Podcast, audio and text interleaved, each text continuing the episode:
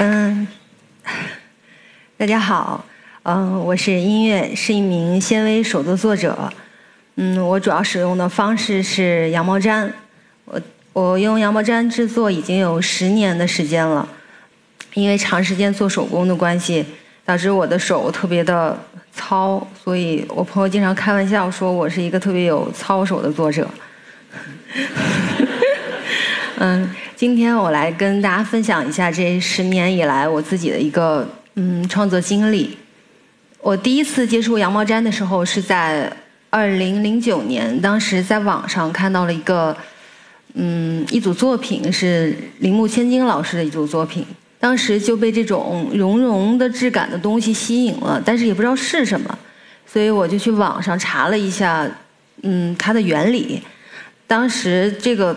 材质其实在国内没有太普及，我还是花了一点功夫的，去找材料，就是羊毛和针，当时花了大概一下午的时间，嗯，就完成了我第一个人生里的第一件作品，就是这个小兔子。当时我自己做完以后，觉得我自己可太厉害了，因为。这种材质它源于生命，就是羊毛啊、纤维这种东西，所以他做完的作品会自己带有一种有温度的感觉，而且看上去特别有亲和力。之后，嗯，我就我就我就爱上这种材质了，就开始尝试做各种不一样的、各种风格的东西。这是我做的第二个作品，大家可能能感觉到进步。我还会给他们做做配件，就比如说。这个箱子是当时软陶，还给这个猫用布艺做了一个沙发，还有做了做了一个书。嗯，当时也其实用这种材质去做一些仿真类的东西，比如说这个乌鸦，嗯，我结合了一些别的，比如说它的嘴巴，我用的是软陶，然后手的话，我是拿铝丝外面缠了一些棉线做它手的这种感觉。当时还用羊毛这种材质做了一些不同质感的东西，比如说像大脑啊这些。我还会自己编一些小故事，然后把这些情节用嗯羊毛形式给做出来的。我还给他做了壁纸、地板，包括床、沙发这些所有的道具也都是我自己做的。当时我的男朋友也是我现在的先生，他是一个画画特别好的人，但是他是一个处女座。就会每次我做完东西，他就会时不时挑挑毛病。但是我自己其实制作在制作上也会有一些自己的坏习惯，就是过程中有一些理想的材料如果不够用，我就会嗯拿别的东西替代一下。如果嗯一些细节方面，我自己也会稍微偷偷懒。那个时候他就跟我说，嗯你不能这样，就是。嗯，你做完一个作品，即使别人觉得这个作品很好，但是他没有做到你自己心目中最满意的样子的话，对你来讲那个东西就没有意义。我当时听完以后觉得，嗯，就说的还挺有道理的，所以一直到现在为止，对我来说这句话都挺受用的。之后我就开始不断的做一些新的作品，然后就会把这个东西发到网上。当时，嗯，有一个女孩突然有一天夜里。给我发了一个私信，私信里说他自己处在人生的一个低谷，但是他看到我的作品以后，觉得我作品里有一种特别柔善的气质，他看完以后有一种平静和治愈的那种感觉，就很很谢谢我。我当时听到以后，当然觉得嗯还挺开心的吧，但是也会有一点点不知所措。就觉得完全陌生的人在你面前暴露自己的脆弱，其实是对你特别信任的一种感觉，而且，嗯，可能也真的是喜欢你的作品吧。那个时候我就感觉到，好像我自己其实可以通过作品来跟大家产生交流，也是第一次感觉到这个就是创作的意义吧。创作到第三年的时候，我自己进入到了一个特别迷茫的状态里边，因为。当时身边的朋友开始大家都上班了嘛，然后自立，有有自己的理想，就起码像一个正常的成年人的样子吧。反观一下我自己，天天在家做小手工，戳戳羊毛，每天是这样，就那一阵子状态就很不好了，就很自闭。也是一次偶然的机会，嗯，我先生公司开年会，我就去蹭了他的年会。哦，那是我人生里第一次参加年会，当时我就我就我就惊了。大家应该都参加过年会吧？就被那种特别热闹的那个气氛就感染了。当时就在想，哎呀，如果我有机会能参加自己公司的年会就好了。之后我就有了一个特别强烈的一个念头，就是我我想上班，特别想上。没过多久，就机会就来了。嗯，我的一个朋友找到我，嗯，说他要开家美甲店，让我去当他的店长。我就非常非常心动，之后我就把这事儿跟我男朋友说了，他听了以后跟我说，去去跟他绝交，因为他他认为我很有才华，而且嗯能有这样的机会积累自己其实很难得，包括他自己都很羡慕我，所以两个人不要一起去消耗自己的这种才华。我当时听完以后非常的感动，所以又继续的就回去戳羊毛了。之后我就开始做，接着做作品，做更多的作品，嗯，发到网上去，然后也会给杂志供稿，就是一些新的作品。看的人多了以后，就有人就跟我说，说自己其实也想尝试着做一做，想跟我学习一下这种羊毛毡制作的技法。之后我就开了我自己的那个线下课程，来的大部分其实都是一些。呃，零基础的人，但是他们做的时候是非常非常专注的。我看着他们那个样子，就感觉就是找到了自己第一次做东西时候的那种那种感觉。其中有一个小小姑娘，她特别可爱。当时来的时候就跟我说啊，我要做一个呃小刺猬送给我的男朋友。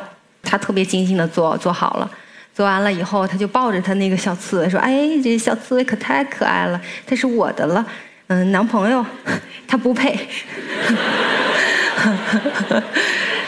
对，嗯，后来我就还发现了一个特别有意思的事情啊，就是每次上课的时候，主题可能是一样的，材料也是一样的，但是呢，我发现大家做的所有的东西，最后每个人都会有自己的一些独特的小气质在里边，就是有一些他们自己的性格或者喜好的投射在里边，每个人都不一样的。你看这个。小猪还有这种，这个还特意给他做了小睫毛。当时我就在想，其实手工这种东西，它其实在制作的过程里，可以相对的把人拉到一个很单纯的状态里边，在那种状态下，人与人的距离其实也近了，交流起来也更容易。所以我也是通过这种形式，然后跟很多人成为了非常非常好的朋友。那个时候，其实也让我跟。社会也开始有了更多的这个交交流交集，这样之后在日常的一个交流里边，我就常遇到一个就是又简单，但是我自己又难以回答的一个问题，就是你是做什么的？就这个问题对很多人来讲可能很简单，但是我自己不知道怎么回答。我自己说我是做艺术的，觉得太大了。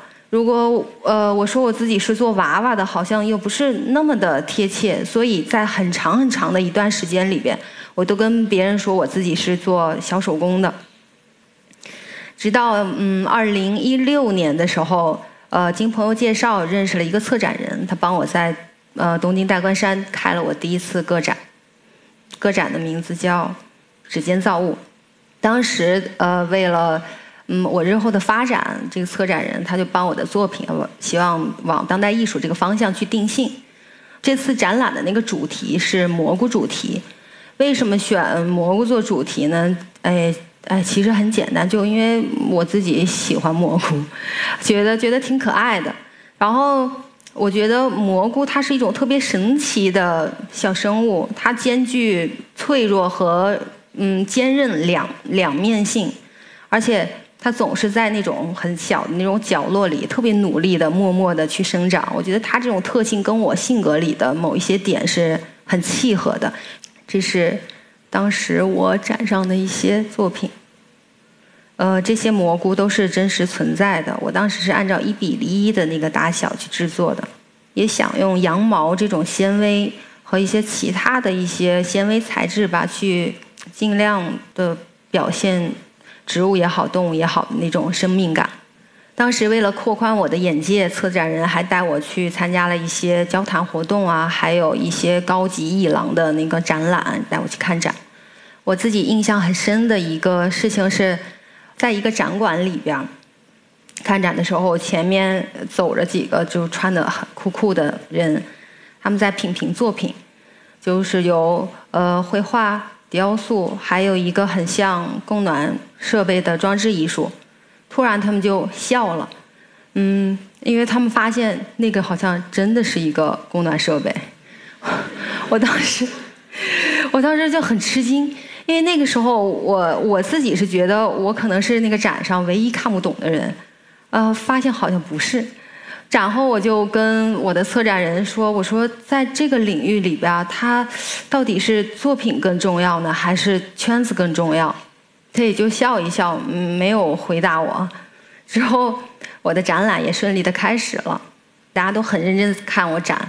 有一个女士啊，就很很贵妇的那种打扮，看特别认真。看完了以后，走到我面前说：“她是在大关山那个地区开料理店的，她会到世界各地去，呃，找蘑菇，然后空运回他的店里，然后做成料理给他的客人们吃。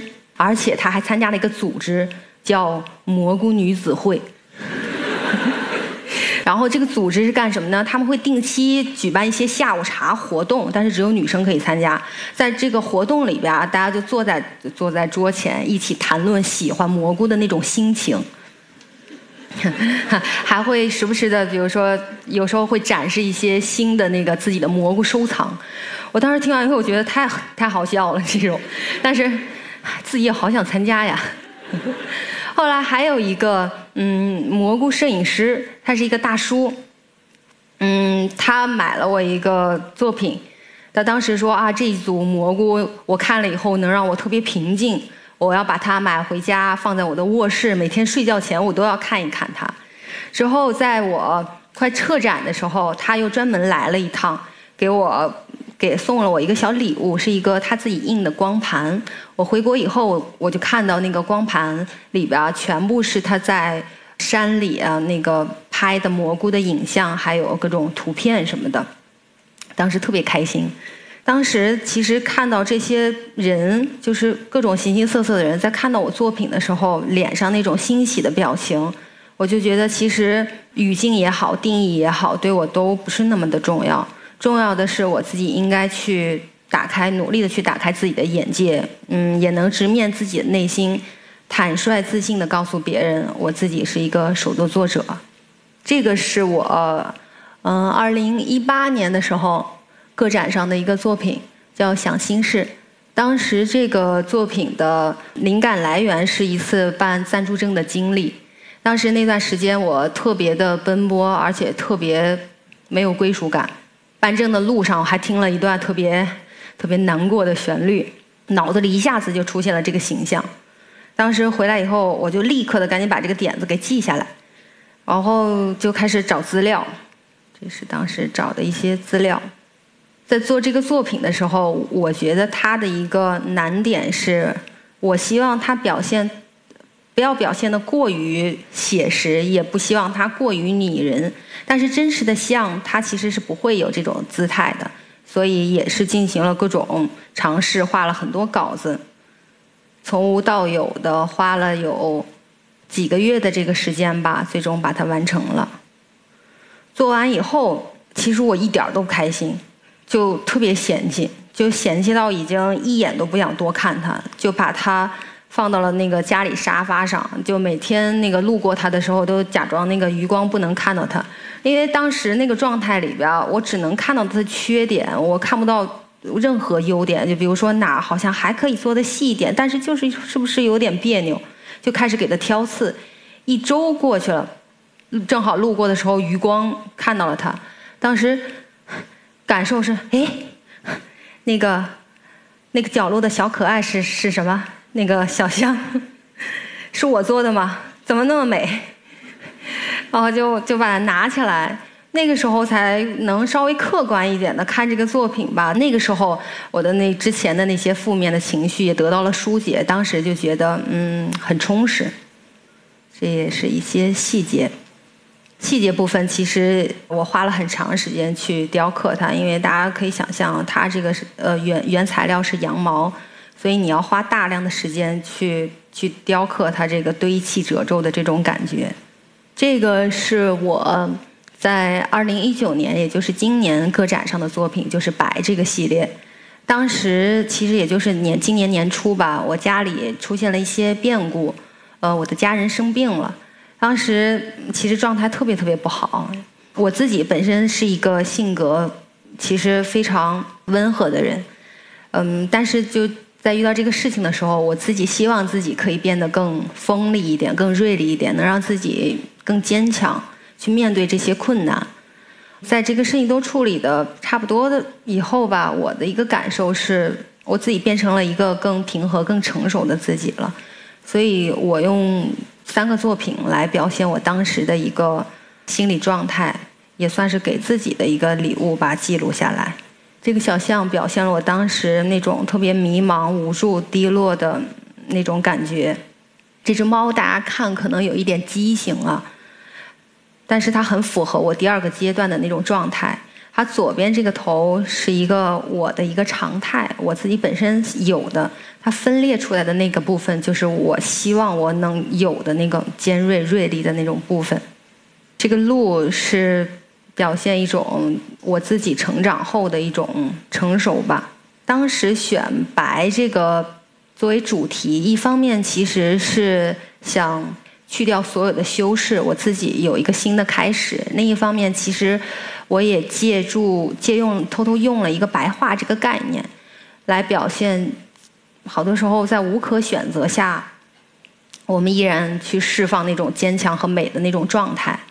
哦，这是展上有一个女生在看完所有的作品以后，她把我拉到了一边，她就跟我说：“嗯，他其实，在看这个象和这个猫的时候，他觉得他自己特别特别的沉重，因为他自己就在这两个状态里边，他出不来。他很希望他自己也能像鹿这样。”更优雅、更更美丽一些，但是他不知道怎么办。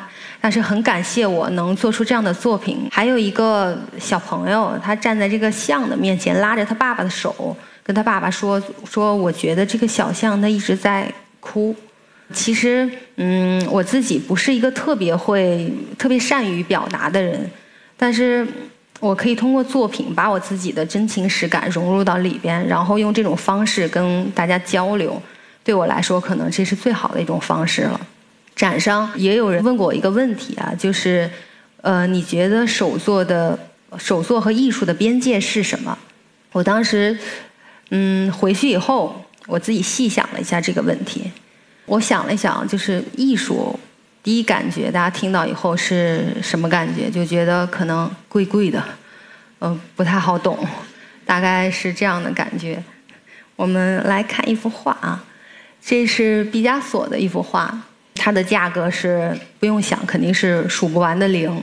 我自己挺喜欢这幅画的，所以买了一这个明信片挂在我自己的家里啊。这个明信片价值十元。我觉得这无数个零和十元之间的距离，就是我工作室和美术馆的距离，也是在现在艺术和人们之间的一个距离。我们在现在其实已经有了非常完整的一套体系去定义艺术，它关乎于价格，关乎于规则。但是我认为啊，当代艺术的意义是什么？当代艺术的意义是，它其实不断的去探索艺术的边界。然而，嗯，艺术的边界其实已经很广了。接着我们再切到这儿，那首作的意义是什么？首作的意义就是回到这个边界内，作者特别。